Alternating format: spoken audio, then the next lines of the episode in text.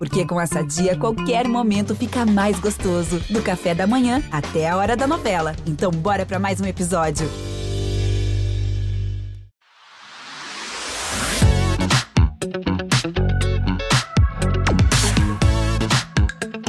Olá, que bom que você veio ouvir sobre esse assunto que muitas vezes preferimos fugir a dificuldade em lidar com o dinheiro ou os nossos medos financeiros. Sim, gente, porque chega a ser emocionalmente difícil se sentar, fazer contas e encarar de frente os erros que nos levam para aquela história de sempre. E acabou o mês e a conta não fechou. A nossa entrevistada nesse episódio, a Natália Rodrigues, mais conhecida como a Nath Finanças, diz que cuidar da saúde mental é muito importante para conseguir administrar bem as finanças. E que entre os maiores fantasmas que nos assombra quando o assunto é dinheiro está aquele medo clássico de anotar os gastos diários. Aliás, gente, no meu caso, até então eu achava que era falta de tempo. Será que é medo? Vou levar isso para minha terapia, hein? Bom, nós vamos aprofundar esse assunto com ela daqui a pouco. Antes, para quem não conhece a história da Nath, eu vou fazer um pequeno resumo aqui. A Nath tem 24 anos e já faz muito sucesso como youtuber e influenciadora, criando conteúdos de educação financeira, especialmente para pessoas de baixa renda. Ela é uma influenciadora diferente, que ao invés de influenciar as pessoas a comprar, incentiva a economizar ou, no mínimo, a gastar melhor o seu dinheiro. Ela nasceu na periferia de Nova Iguaçu, no Rio de Janeiro, conseguiu se formar em administração com a ajuda de uma bolsa de estudos e a sua marca é falar sobre economia pessoal de um jeito simples e sem mistério. E aí eu destaco uma frase dela em uma entrevista que eu li que eu acho que resume bem o seu trabalho. Abre aspas, a minha intenção nunca foi ensinar fórmulas milagrosas de como ficar rico, mas ajudar as pessoas a fugir das tarifas abusivas e sair do cheque especial. Fecha aspas. Em 2020, ela foi destaque entre os empreendedores e criadores brasileiros de até 30 anos da revista Forbes. E em 2021, entrou na lista das 50 maiores lideranças do mundo da revista americana Fortune. Seja muito bem-vinda, Nath! Eu que agradeço pelo convite, Rê. Fico muito feliz em poder falar com você e poder falar com algo que eu amo muito, que é falar de dinheiro. Então, agradeço pelo convite. Vamos trocar uma ideia incrível e vai ser maravilhoso. Enquanto uns fogem de falar de dinheiro, você gosta de falar, né? Como é que você descobriu esse talento de orientadora financeira? Olha, foi por conta mesmo da faculdade. Eu fiz administração de empresas, então eu aprendi matemática financeira na faculdade, educação financeira na faculdade, e foi por conta do meu professor que ele ensinou de uma forma tão incrível, tão legal, que eu falei que era isso que eu quero seguir para minha vida, porque na administração você tem várias áreas, né? Tem aí compras e aí tem logística, e aí você escolhe qual é a área que você identifica mais. E foi finanças que eu cheguei e falei, é isso que eu quero fazer. E foi a partir dali que eu comecei a pesquisar na internet sobre pessoas que já estavam falando de finanças. E aí você olha assim, pô, uma menina da periferia ali de Nova Iguaçu, quando foi pesquisar sobre como guardar dinheiro, falavam que guarde 30% do seu salário, guarde mil reais. Eu falei, gente, eu não ganho nem um salário mínimo. Como é que a gente vai falar com essas pessoas? Como é que a gente vai conversar com Ou essas seja, pessoas? Uma educação financeira que não era, não era voltada para essa mulher, né? Talvez você tenha entrado nesse nicho, né? Que é 90%, 99,9% da população, e por isso que fez tanto, faz tanto sucesso, né, Nath? E a linguagem também, sabe? Porque a linguagem faz toda a diferença na forma como você se comunica com as pessoas.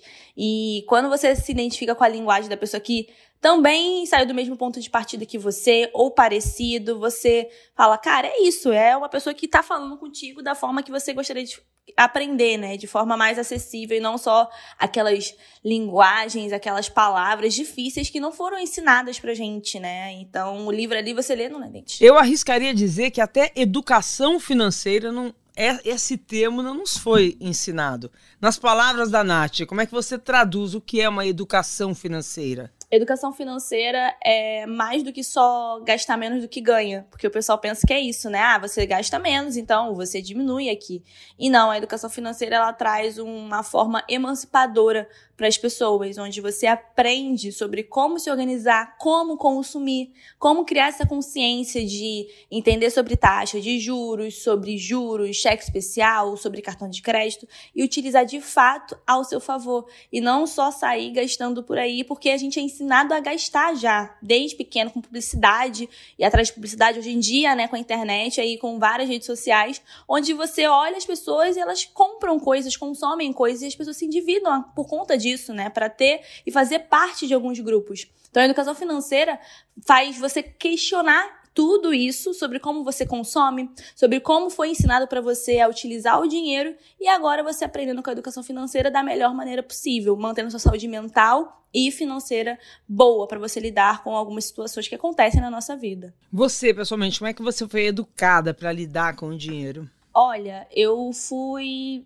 assim, não fui educada com educação financeira, foi mais com economia doméstica. Meu pai era tipo Júlio, sabe? Que adorava economizar aqui ali. Vamos economizar isso aqui. Não tive essa educação financeira de vamos falar sobre dinheiro, porque meus pais entendiam que falar de dinheiro era coisa de adulto. E tem gente que tem esse pensamento até hoje, né? Hoje em dia, tem uns 10 anos, que falar de finanças está sendo normalizado entre as pessoas, entre as famílias. A gente está conversando e trazendo essa pauta sempre. Entre os casais. Entre os Exato. casais, os casal de namorado, não, não, normalmente não fala sobre dinheiro.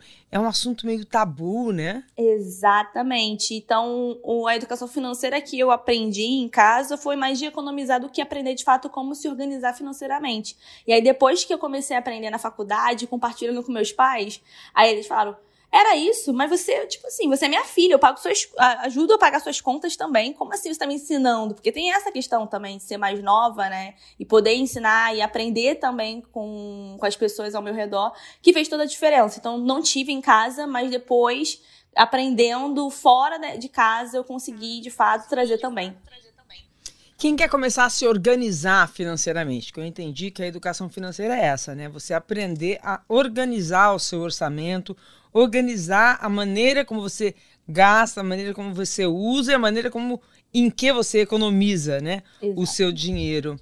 Então, não, assim, alguém que clicou aqui para ouvir o nosso podcast falar, gente, provavelmente é porque quer se organizar financeiramente e não sabe nem o primeiro passo, né? Não consegue nem. Como é que a gente se reconhece primeiro? Como que a gente está desorganizada financeiramente? E qual o primeiro passo para virar esse jogo, Nath? Olha, o primeiro passo para você virar esse jogo é reconhecer. A gente, é difícil a gente reconhecer de fato que a gente precisa realizar mudanças na nossa vida financeira, porque é algo que mexe com a forma como lidamos com a nossa vida, o nosso estilo de vida, a forma como olhamos o mundo. Então, o primeiro passo é você reconhecer que você precisa sim de educação financeira. O segundo passo é você criar sim, antes de tudo, antes de falar de dinheiro e, enfim, todo passo, é você criar metas e objetivos então, você pega aquele objetivo que você quer fazer muito grande, você quer realizar, fazer uma faculdade, você quer fazer um intercâmbio, enfim, quer comprar alguma coisa, você escreva isso no papel e comece a separar esse objetivo grande em pequenas coisinhas. Como você vai fazer para alcançar aquilo? Que aí, de fato, você vai saber como se organizar financeiramente para alcançar aquilo, porque a gente não trabalha só para pagar boleto, Renata. A gente trabalha para gente chegar, comprar nossas coisas, viajar, realizar os sonhos, os nossos objetivos. Mas para isso você precisa entender sobre como você consome, como você compra, por que você compra e gasta de forma quando está triste, quando está feliz. Por que disso? Você entender aquela ferida bem interna, colocar de fato o que você gostaria de alcançar e é doloroso. Aí a gente tem dois, dois assuntos, né? O primeiro, assim, como é você focar num, num bem de consumo ou numa economia que você quer fazer, que seria uma coisa grande, e saber os pequenos, as pequenas economias que você vai fazer para alcançar esse objetivo. E a outra coisa, pelo que estou entendendo, é você fazer aquela compra emocional, né? Aquela compra sem pensar até ansiosamente, né? Sem, sem, às vezes, muitas vezes, sem precisar, ou você está comprando uma imagem e não um produto que você precisa. É mais ou menos isso que você está falando? São dois pontos, exatamente isso. O primeiro ponto é você entender de fato quais são os seus objetivos e metas para alcançar aquilo. E aí tem o próximo passo depois disso, que é você de fato anotar os seus gastos, o que você ganha, o que você gasta.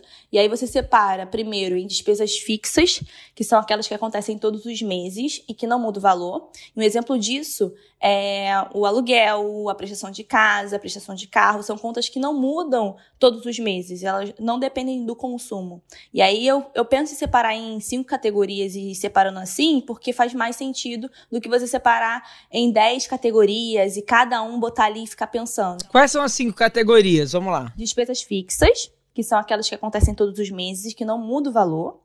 Aí, Exemplo. Exemplo, aluguel, prestação de casa, prestação de carro, internet, são coisas que não mudam assim, do nada, às vezes mudam uma vez no são ano, né? Prestações fixas, condomínio. Exatamente. E aí temos também as despesas variáveis, que é a segunda categoria, que são aquelas que dependem do seu consumo. Então temos o que? O supermercado, luz, água, né? O gás, se for encanado, né? E você morar em condomínio. Supermercado, supermercado não entra em despesa fixa, não? Não, porque como as contas estão altas e a inflação também batendo na porta, é, querendo ou não, não vai ter, não vai ser o mesmo valor. Mesmo você colocando um valor fixo, você não vai conseguir comprar a mesma coisa que você comprou mês passado, porque as coisas estão aumentando. Então, nem não dá para você colocar como uma despesa fixa no momento, né? Principalmente nesse, nessa, na questão que estamos hoje na economia, que a gente está se recuperando também de uma pandemia que não foi fácil. Então, colocar como uma despesa variável é menos dolorosa e não faz você deixar. Tá, então variável. Exatamente. Vamos lá, variável, supermercado. Aí vem também a água, a luz e as contas que dependem do seu consumo. Hoje pode estar um valor, você comprou hoje uma coisa, mas mês que vem você vai comprar mais de uma quantidade menor. Então depende do seu consumo. Então todas as despesas variáveis você coloca ali. Se for Consumo, você está consumindo alguma coisa e depende da forma como você está consumindo, é uma despesa variável. Aí depois temos as despesas extras, que são aquelas que acontecem sem a gente esperar ou a gente já espera e já consegue fazer uma previsão. Por exemplo. É aquela gente... coisa, aquela torneira que, que quebrou e tem que trocar, aquele chuveiro, é, a, é a, o carro que quebrou, né? Exatamente. Aí você precisa, às vezes, comprar um remédio. Então, são. É, despesa médica, né? Despesa Exato. médica entra aí. Exatamente. Dentista. E as pessoas elas esquecem que a gente vai, pode ficar doente. O jovem, principalmente, esquece que vai ficar doente, que vai ficar mais velho. Então, deixar essa categoria ali separadinha, até mesmo um valor específico, sabe? Em caso que tenha alguma manutenção, precisa fazer alguma mudança ou algo do tipo, você já tem ali aquele gasto, você já sabe que vai ter aquele gasto. Então é uma dica que eu trago aí. E se esse gasto não acontece no mês, ele vira economia ou ele vai para outro para outro setor dos gastos? Ele vira uma economia. E querendo ou não, porque vai acontecer, principalmente quando você tá morando sozinho, você mora com alguém, sempre quebra alguma coisa, sempre falta um gás, sempre acaba, acaba alguma coisa. É incrível, né? Quando você tá juntando dinheiro, sempre vem alguma coisa. Então, eu coloco essas despesas extras, que é muito importante. Bom, então a gente já tem três: despesa fixa, uhum. despesa variáveis, Isso. despesas variáveis e uh, extras, né? Que são aqueles sustos que a gente leva, que vai de saúde até alguma coisa que quebra dentro de casa. Qual seria a quarta parte assim, dessa organização? Eu, eu tô assim falando mais devagar para quem está ouvindo em casa nos acompanhar e escrever se precisar. Isso aí, pega o papel e caneta. É, aliás, é bom. Aliás, é bom pegar o papel e caneta e anotar, né? Vamos lá. A próxima categoria é o lazer. A gente não adiciona isso. A gente esquece que a gente gosta de beber uma cerveja, a gente gosta de sair, né? Gosta de sair, gosta de sair para comer alguma coisa. Então, você tem que colocar também essas despesas de lazer, que aí é você ir no restaurante, você ir num bar, você até mesmo realizar algum tipo de viagem, você pode colocar aí nesse lazer. Então é uma categoria que eu recomendo colocar para a gente não esquecer que a vida não é só para pagar boleto. A gente precisa também sair, comer no fim de semana, porque o pessoal pensa que educação financeira é você cortar tudo. E não é isso. É você saber usar o dinheiro da melhor maneira possível, sem você se endividar. É para isso que serve a educação financeira. Não para você cortar as coisas. Então, quem disse que eu não peço uma comida no fim de semana? Eu posso pedir uma comida, sair para um lugar legal, para comer alguma coisa legal diferente. A questão é que eu não me endividei para isso. Eu não cheguei, tô endividada até o pescoço e eu tô lá passando cheque especial, por exemplo, sabe? Então, uhum. adicionar aí a despesa de lazer. E a quinta categoria? Essa, para mim, é uma das principais que eu coloquei como você pode escrever da forma como você quiser. Mas você coloca como metas, que são aquelas metas que você gostaria de alcançar. Então você quer montar sua reserva de emergência, você quer juntar um dinheiro para fazer um intercâmbio. Aí essa despesa, na verdade, é um investimento que você vai fazer na tua vida quando você ganhar o teu dinheiro, ganhar a tua grana, você vai pegar e vai separar um dinheirinho ali. É aquela viagem de fim de ano, né? Exatamente. A gente precisa colocar essas coisas porque nunca sobra. Se você esperar sobrar dinheiro para você fazer algumas coisas, não vai sobrar. Você vai ter que segurar aqui, segurar ali para conseguir realizar. Então eu coloco aí essa categoria praticamente aí como uma uma a mais, né? Tanto o lazer, tanto ela são principais. É, mas tem que tomar cuidado nessa categoria, Nath, porque por exemplo, de repente você fala: "Ah, eu quero comprar aquela roupa maravilhosa". Calma lá, isso isso não seria um, uma meta, né? Ou seria? Então, depende, depende. Acho que essa meta ela pode ser muito, muito tranquila. Não precisa ser necessariamente algo é, eu boto como, por exemplo, essa meta, ela pode virar primeiro, antes de tudo. Eu sempre recomendo a primeira coisa que você faz como meta é a reserva de emergência. Depois de você montar sua reserva de emergência, que são gastos que acontecem sem a gente esperar, aí sim você pode colocar lá como meta você comprar uma roupa legal, você comprar uma coisa legal para você, mas o primeiro passo que eu recomendo para essa meta, que é essa última categoria, é a reserva de emergência, que são gastos inesperados. O vestuário entra em qual dessas cinco categorias? Então, o vestuário ele pode entrar também dependendo na despesa de lazer ela pode entrar com uma despesa de lazer. Até mesmo depende muito da forma de qual tipo de vestuário. Por exemplo, para material do filho, roupa, uniforme de filho ela pode entrar como? Entra, às vezes, numa despesa extra que não estava sendo esperado, porque precisou mudar, o filho foi lá e tudo mais. Você vai saber uma coisa: não existe, Renata, é, algo 100% tem que seguir isso. Você tem que adaptar as categorias conforme a sua realidade. Então, você, eu tenho uma realidade, eu tenho outra, o ouvinte tem outra. Então, ele vai saber adaptar nessas categorias qual faz parte da realidade dele e aí ele vai saber se organizar. Porque o importante é anotar. A forma como você está anotando, se você vai anotar numa planilha, se você vai anotar no caderno, no aplicativo de controle financeiro, não importa. O que importa é que você coloque em categoria, que você se sinta confortável em olhar e analisar semanalmente. E isso eu recomendo, hein? É, você diz assim que o, o primeiro passo, na verdade, para você conseguir dividir em categoria é saber o quanto você tem para onde seu dinheiro está indo. Né? Exatamente, né? é para isso. Agora, para você entender isso, vem aquele momento difícil que é anotar os gastos diários. Como, como é isso, Nath, que você recomenda para as pessoas? Assim, ó, primeiro passo, quer organizar? Começa a anotar tudo. Café, gastei, sei lá, um real e cinquenta centavos. É, é, tudo. Então. Da balinha que a gente comprou até a, a, o supermercado, tudo, tudo. Então, o que, que acontece? As pessoas elas pensam que vamos então anotar todo dia cada coisa que você gastou. Não é bem assim. O que, que eu recomendo? Uma dica, depois dessa de você anotar as categorias, recomendo que você anote uma vez na semana. Escolha, escolha um dia da semana, passa a maioria das coisas no débito ou no crédito, tá? Você pode passar, o cartão de crédito aí entra numa. Você separa né, a categoria dos cartões de crédito, você vai fazer, vai fazer a compra da fatura. Vai comprar as coisas no cartão de crédito.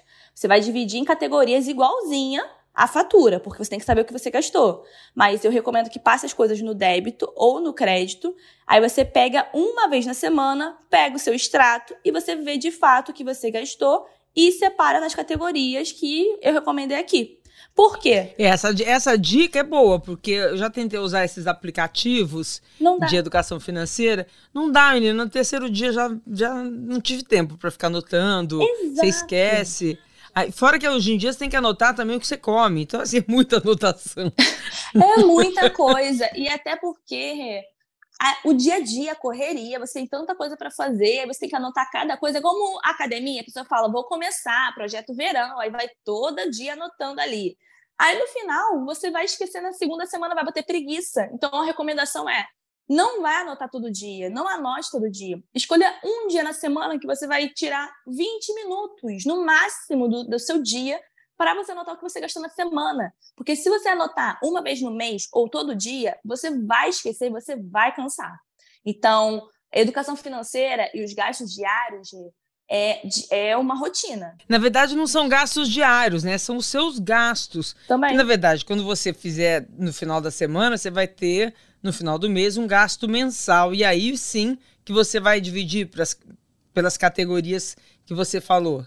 Exatamente. O ponto principal é Educação financeira é algo diário. Você tem que criar uma rotina. Não é só chegar, anotar uma vez no mês e não olhar sua fatura, você olhar de fato o que você está fazendo, porque você precisa saber o que de fato você faz para saber se organizar financeiramente da melhor maneira possível para você alcançar seus objetivos e metas. Então, essas categorias são importantes e também, uma vez na semana, eu recomendo. É, já é o suficiente. Eu escolho sempre sexta-feira, que é sextou, eu gosto de sair, então eu escolho sempre sexta-feira. Aí, o fim de semana, eu já sei o quanto que eu vou gastar também naquele fim de semana, né, para eu comprar alguma coisa legal. Enfim, eu boto o gasto ali de lazer que eu quero fazer, uma previsão. Porque quanto mais você anota, mais você consegue saber de fato o que você gasta, mais ou menos a média mensal de gasto gastos e também você consegue fazer previsões, como toda empresa tem, né? Empresas fazem previsões orçamentárias. E você consegue, de fato, olhar também quanto que você vai gastar naquela semana, na próxima semana. Fica mais fácil. As pessoas têm medo, Nath? Você sente que as pessoas têm medo de encarar esse momento, de saber quanto eu gasto?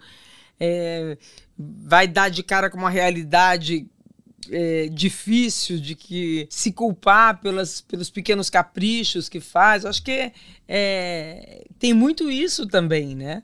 Nossa, as pessoas elas têm um medo, e aí entra uma questão emocional que a gente estava falando anteriormente, porque é um medo mesmo do desconhecido. O dinheiro é falado de uma forma como tabu, as pessoas elas não conversam. E essa forma de conversar, como eu falo e sempre bato assim para a gente conversar, é porque a gente consegue questionar muitas coisas, principalmente para nós mulheres. Como a gente sabe que um homem ele ganha 40% a mais do que uma mulher fazendo a mesma função? Conversando sobre dinheiro, normalizando essa conversa sobre dinheiro.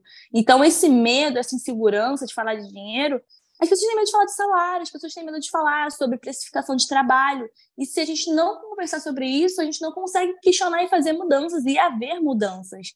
E algumas coisas têm algo relacionado a algumas dores do passado, quando você era criança, que você nunca teve oportunidade por conta da escassez por conta da falta, aí você pensa, agora que eu sou adulta, agora eu vou comprar vários itens de papelaria, quem aí é ouvinte, fã de papelaria, compra um monte de coisa, e aí você começa a preencher aqueles vazios, quando você era criança, você era adolescente, você não teve a oportunidade de ter pela falta do dinheiro.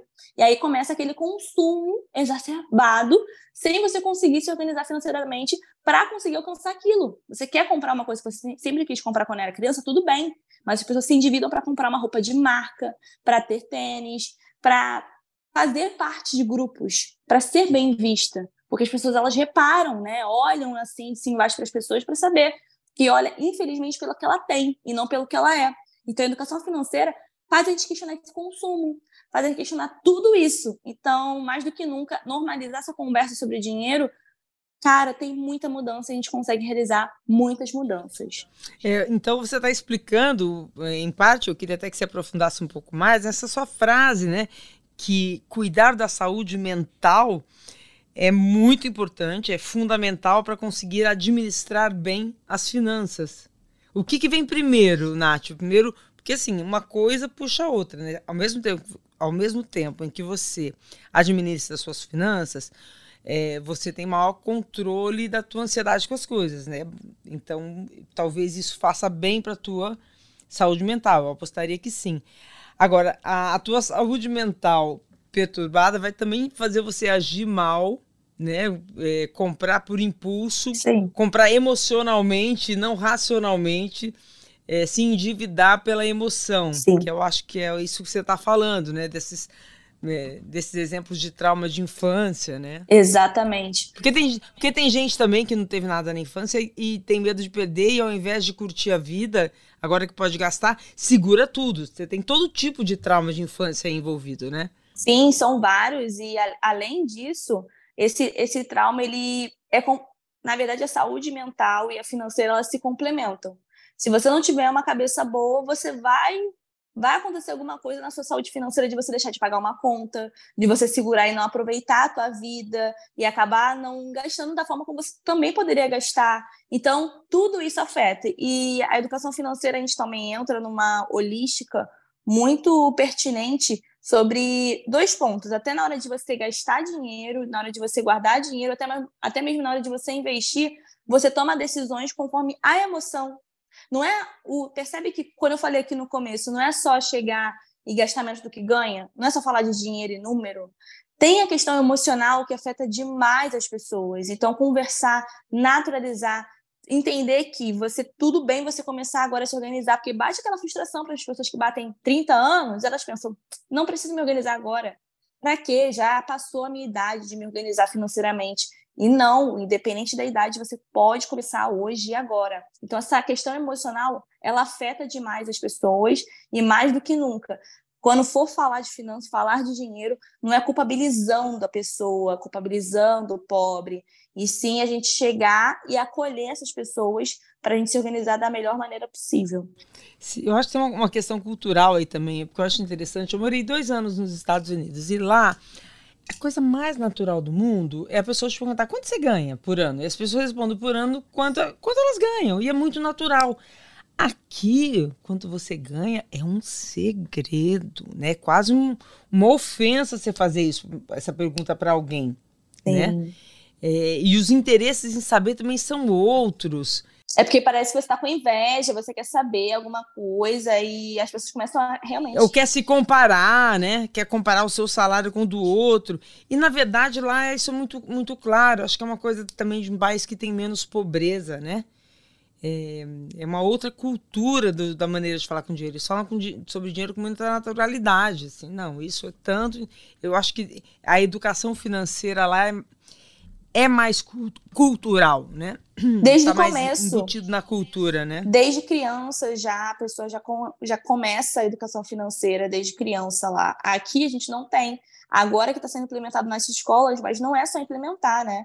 É criar realmente uma forma de, de política pública de acessar, como as pessoas vão acessar isso, esse conteúdo da melhor maneira possível. Mas sim, lá já existe desde criança. A criança já aprende desde pequeno a entender sobre dinheiro. Aqui não. A gente aprende quando está endividado, ou no primeiro emprego, aí você toma aquele, aquela, né, aquele cartão de crédito e aí você fica pensando que é seu dinheiro, aí você aprende depois que pede dinheiro emprestado. Tem muitas outras questões aqui que acabam afetando muito mais, né? Fora que a gente tem traumas, né? Como, por exemplo, o Brasil passou por um, um período de hiperinflação absurdo, onde as pessoas elas faziam compras do mês por conta disso, porque hoje estava um valor, na semana que vem estava outro, tivemos mudança de moeda, tudo isso também afeta. Tinha que acumular, né? Acumular para para não faltar, né? É uma questão também histórica que acaba afetando, de fato, a nossa relação com o dinheiro. Fora os traumas da poupança, com o fisco da poupança. Isso afetou muito o brasileiro, a cabeça do brasileiro hoje, sabe? Esse medo de perder. Esse medo de perder um centavo, esse medo de investir, esse medo de ir e conhecer o, desconhecido, como o Pix, como chegou o Pix. É, de tudo mudar, né? Tudo mudar de uma hora para outra, né? De repente você ter 50 reais na sua conta, eu vivi isso, né? Exatamente. É, como o Pix assustou, né? Exato. É verdade. Agora, assim, a gente estava falando de poupar, né? É, agora, dependendo do, do, orçamento de uma família, é até ofensivo, né? Você falar assim, olha, você tem que poupar, né? Como é que você lida quando essas questões chegam para você, Nath? Quando alguém fala para mim assim, Nath, conta para mim aqui como uma família que ganha um salário mínimo, ela consegue economizar. Eu falo, as famílias brasileiras já sabem fazer economia doméstica antes de eu falar. Elas já economizam e fazem milagres com o salário mínimo. Não tem como eu chegar a ensinar algo ali que elas já sabem e já estão fazendo. O que elas precisam, na verdade, quando a pessoa está na, na extrema pobreza, é de política pública. E é isso que eu falo. Não tem como, não tem como eu chegar e falar: olha, você tem que economizar nisso, você tem que cortar nisso. Essa pessoa já está fazendo isso. O que o, o brasileiro sabe fazer muito bem é fazer milagre com dinheiro, hein?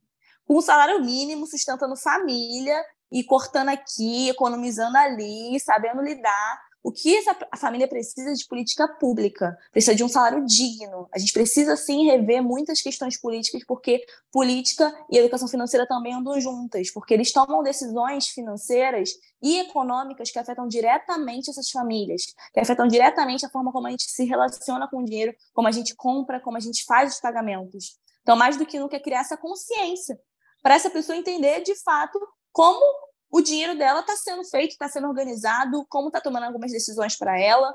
Então, para as famílias brasileiras, principalmente que estão na extrema pobreza, é política pública, Renato. Não é chegar e falar para ela cortar, porque ela já faz isso, sabe? Não, é até, como você falou, até ofensivo falar para ela ali algo que ela já faz. Olha, economize 30%. Não dá, não dá. do seu salário. Não dá, né? Você ouviu isso já, né? Muito. Na sua história. E bate frustração, né? Porque ela pensa que ela está errada ali, mas não é. Algo muito maior. Muito maior do que, do que, a gente, que, do que parece, na verdade. Você responde muito uh, perguntas, né? Questões das pessoas que, que te acessam pelo YouTube, sim, pelo sim. Instagram.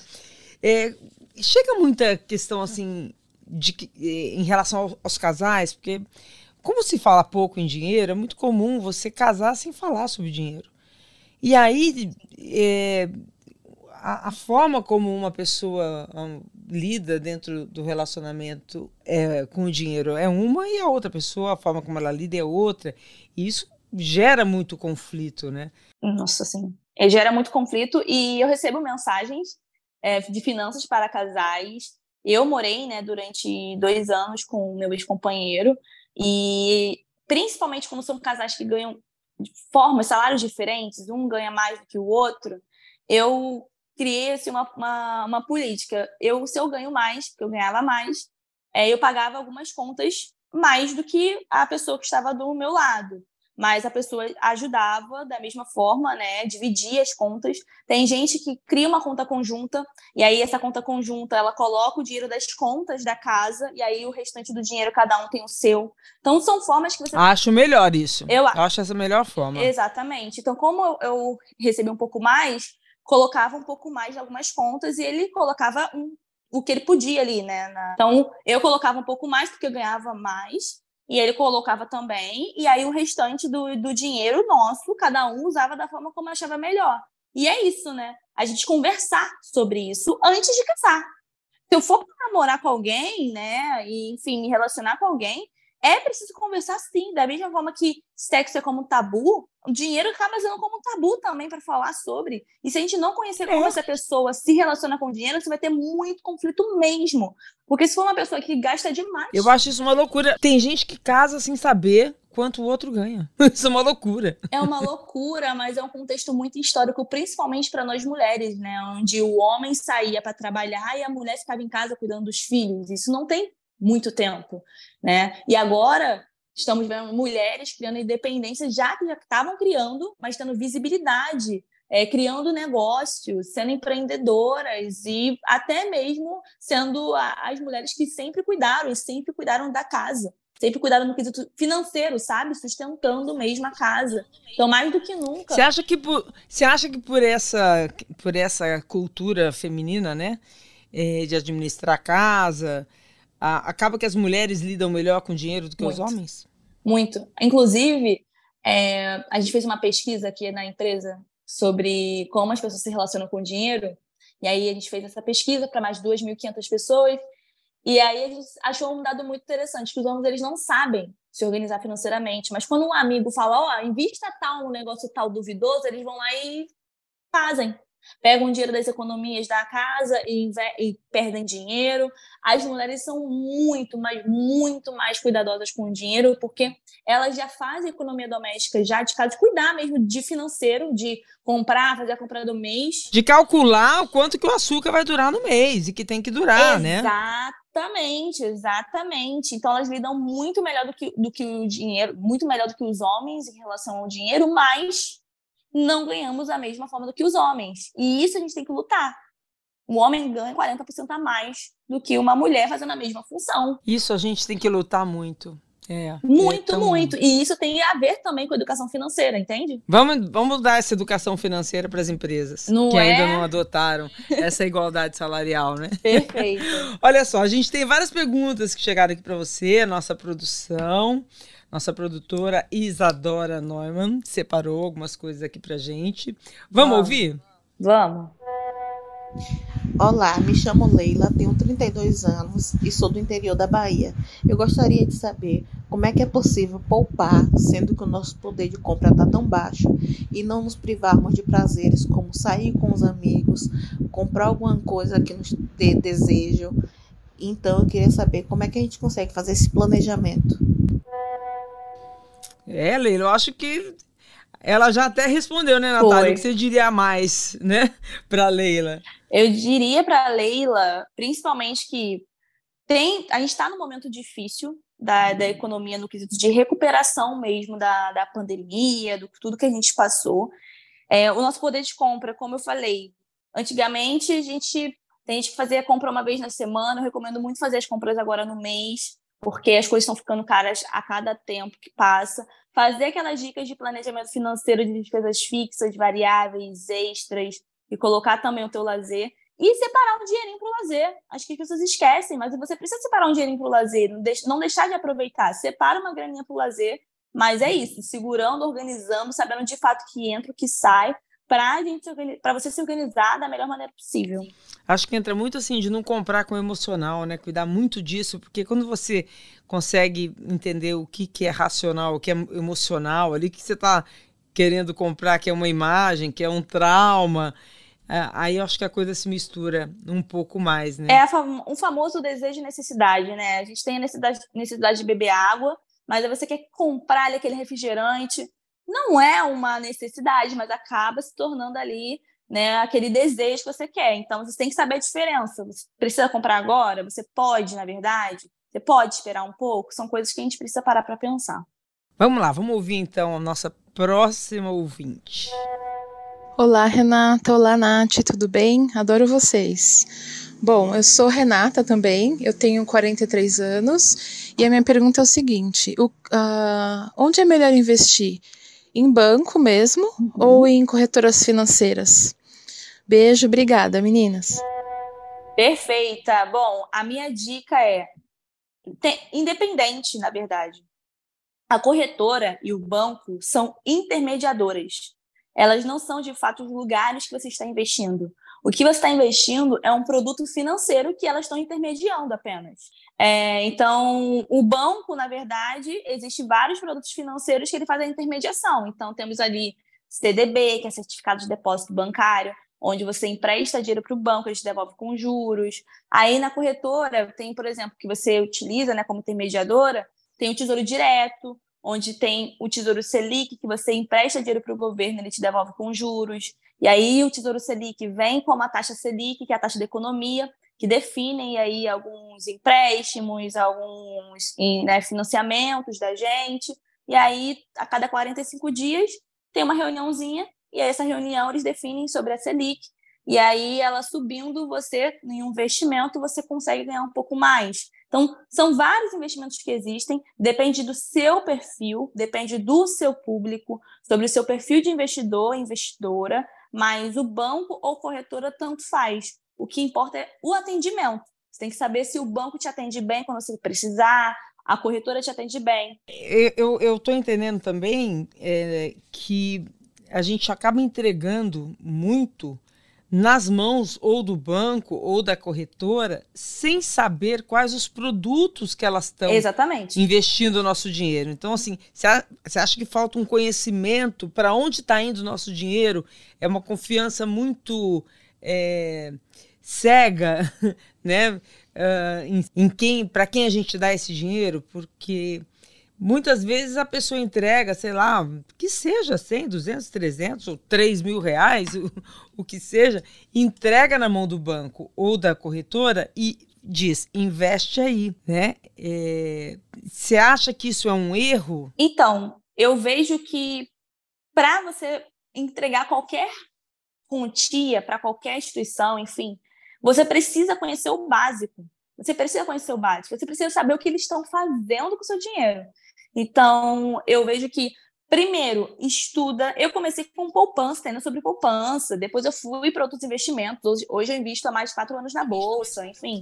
Eu tenho meus investimentos. Pois é, mas tem tantos nomes, né, que as pessoas se perdem. É, é difícil tem... de uma hora para outra você entender cada um desses produtos. Sim, SCDB, LCI, LCA, fundos de investimento. Você fica até doido pensando, meu Deus, eu não vou nem investir em nada, porque eu não sei o que, que é.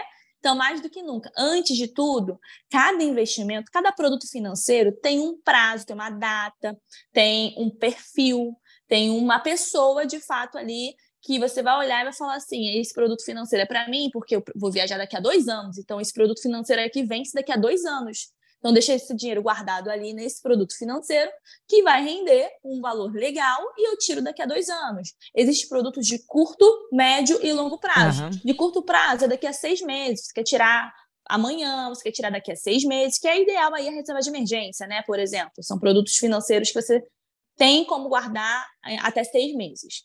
O de médio prazo, de dois a três anos, ali de um a dois até três anos, que aí são objetivos o quê? Você quer fazer um intercâmbio, você quer comprar seu carro daqui a três anos. E o de longo prazo é o quê? A apostadoria. Você quer guardar o dinheiro para a aposentadoria daqui a cinco anos, você quer comprar a tua casa. Então, cada produto financeiro que existe no mercado, existe um objetivo específico. E ele está meio que traduzido. Só que, infelizmente, com essa falta de educação financeira, você acha que é um bicho de sete cabeças, mas não é. Cada um ali tem um prazo, cada um tem um objetivo. Esse aqui é para apostadoria. Tem um ali que é para você guardar para um intercâmbio, outro para você viajar, outro para você montar uma reserva de emergência. O que você precisa saber primeiro é se conhecer como perfil de investidor ou investidora, se você é conservadora, que tem medo de perder dinheiro, se você é moderada, que ah, se eu perder um centavo tá tudo bem, você recuperar, ou aquela pessoa que é um pouco mais arrojada, agressiva, que está ali para ganhar mais dinheiro, multiplicar o patrimônio ali, mas não é ganhando dinheiro rápido, é você deixando dinheiro mais tempo ali. Se perder, você não vai sentir tanta falta, porque cada investimento tem o seu risco, de médio, de baixo ou alto, sabe? Cada um tem o seu risco. O importante é você se autoconhecer primeiro, se organizando o básico nas finanças pessoais para depois começar a falar e entender sobre investimentos, porque cada um tem um objetivo mesmo. É, e claro, entender o básico, né? Porque a figura do, do intermediador é muito importante. Exato. Uh, pra, porque ele conhece profundamente cada, cada produto, mas você também tem que saber para até dizer a esse intermediador Exatamente. quem você é e o que, que você espera, né? Exatamente. É, eu acho que isso é importante a gente deixar claro, né? Porque falar a palavra intermediador também virou uma palavra feia, né? e não, são pessoas que estudaram, que têm profundo conhecimento do mercado, desses produtos, e pode te ajudar, mas ele precisa saber o que você quer. Por isso você tem que ter um conhecimento básico até para saber conversar Exatamente. com essas pessoas, né? Perfeito. É isso aí. É, é isso aí. Vamos para a próxima. Oi, sou a Cleia, tenho 36 anos, moro no povoado Mantinga, município de Coroatá, Maranhão. Como é que eu faço para guardar dinheiro mesmo ganhando pouco? Pergunta de um milhão de dólares, Cleia. Essa é uma pergunta de milhões. É, antes de tudo, é, uma, uma coisa que eu fazia, né, quando eu estava ganhando salário mínimo, é que eu botei na minha cabeça que se eu botasse lá R$ 1.100, eu botava na minha cabeça que eu não ganhava 1.100. Eu falei, botava na minha cabeça que eu ganhava mil, que eu botava, ganhava 1.050. Aí toda vez que eu via meu contra-cheque, eu falava, nossa, veio a mais. Aí eu pegava esse dinheiro e guardava. Não precisa guardar, o pessoal pensa que para guardar dinheiro, quando você ganha pouco, é, é você guardar 100, 200, 300 reais. Não, gente, os 5 reais, as moedinhas que você deixa ali guardadinha, sempre ali, sabe, guardada, ela pode virar sim um investimento guardado ali, as moedas centavos da sua conta corrente. Então, para guardar dinheiro, você não precisa ter muito dinheiro. Você pode guardar dois, três, cinco, dez reais, porque são, querendo ou não, é o seu dinheiro, é a sua força de trabalho. Sabe quando o pessoal pensa assim, ah, não vou nem guardar esse um real, nem faz questão, sabe? De dois, três reais. Mas essa grana que no final, quando você vai pegar um ônibus que falta, é um centavo, dez centavos, o cara não vai te deixar entrar. Então você tem que sim guardar e economizar cada centavo. Pega aquele centavo ali que você tem, guarda, bota direitinho. Eu tinha também o costume de, quando tinha moeda solta, né? Eu botava no cofrinho, juntava quando dava 30 reais e guardava no investimento no Tesouro Direto, que tem investimento a partir de 30 reais. Hoje em dia, mais agora, né? A partir de um centavo, você pode guardar dinheiro. Então, não precisa guardar muita grana. Você pode guardar o que você pode naquele momento. E aí eu criava essa rotina comigo. Eu vou pensar, esse mês não deu para eu guardar? Tudo bem, eu tive muita conta para fazer. Mas no próximo mês eu vou guardar uns 30 reais, vou guardar uns 2 reais aqui, uns 5. É criar um costume, um hábito, de fato, de você entender que você precisa guardar essa grana para um objetivo maior. Porque se você esperar sobrar no final do mês, não vai sobrar, vai ter muita conta para pagar. Então é criar essa rotina mesmo, de achar que não precisa ser rico para guardar dinheiro, uma coisa bem importante. Você não precisa ser rico, você não precisa ter muita grana para guardar dinheiro. Você pode guardar a partir de um centavo hoje em dia. Antigamente, para fazer um investimento, era no mínimo mil reais. Era cinco mil investimentos. Hoje em dia, a partir de um real, você consegue guardar em bancos digitais, por exemplo. Você pode, consegue guardar um centavo. Então, é criar esse hábito mesmo de você se pensar e guardar uma grana do que você pode. E não eu botar aqui uma regra de guardar tantos por cento, e aí você não conseguir guardar a porcentagem que eu recomendei aqui, e aí você ficar frustrada. Então, guarde o que você pode. Você pode guardar 10 reais, uma parte do seu salário, 1%, 2%, guarde o que você puder. Essa é a dica. Muito bacana, Nath. Muito bacana. A gente tem mais duas perguntinhas. Vamos lá. Me chamo Maria Luísa, moro em Nova Iguaçu, tenho 59 anos e o meu dilema financeiro é: sobrevivo com 900 reais, um auxílio do governo e um auxílio do, do pai da minha filha. Este é o meu dilema financeiro, pois ainda não me aposentei e emprego na minha idade é algo assim impossível. Mas vou sobrevivendo. É da sua terra, Natália, Maria Luísa. Eu acho que o que você respondeu para Cleia, né, de Coroatá, serve muito para ela, né? Você acabou de responder. Exatamente. Serve muito para ela e acrescentando mesmo as pessoas e para acrescentar mesmo as pessoas elas ficam né, meio que frustradas quando não não consegue guardar uma uma grana e, e tudo mais, mas é isso, criar essa rotina do que você pode. Essa é a dica mesmo, mas é, é ótimo, né? É bom saber, sabe o que é legal, Renata? As pessoas elas têm esse interesse de guardar, sabe? É, tem esse interesse de pensar em guardar um dinheiro, montar ali o seu dinheiro, enfim. É, eu acho que bem, bem pertinente, eu gostei bastante das perguntas. Muito legal. E vamos na última, que na verdade não é uma pergunta, mas é um dilema que ela traz para você dar o seu pitaco. Achei engraçado, é. Que, que, responde essa, Nath. Oi, pessoal. Meu nome é Gabriele Duarte, tenho 26 anos e sou de Maranguape, Ceará. O meu dilema financeiro é começar a juntar dinheiro e depois ir gastando aos poucos até ficar sem nada. Ai, meu Deus! Olha, ela, cara. Ela consegue juntar, mas ela tem medo de não, não conseguir juntar por muito tempo e gastando e ficar sem nada. É, mas esse é um medo, como a gente tinha falado, né, durante toda, todo, todo podcast, toda, assim, toda conversa. Esse medo é muito normal, eu acho que é criar uma rotina mesmo, a gente tem que conversar, trocar essa ideia. E, caraca, cara, é uma coisa que é muito doida, porque eu também já ficava com medo, assim, sabe? Ah, vou, vou gastar tudo, será que vou conseguir guardar, vou conseguir honrar? Pegava o dinheiro da poupança, e aí eu falava, não, cara, não posso pegar o dinheiro da poupança para um objetivo maior, não tem que ficar pegando. Mas é criar essa disciplina, mais do que nunca, Rê. Falar de finanças é algo que você precisa ter disciplina, criar uma rotina, e, cara, conte conte sempre comigo aqui, todo mundo, todos os ouvintes. Foi ótimo escutar cada pergunta.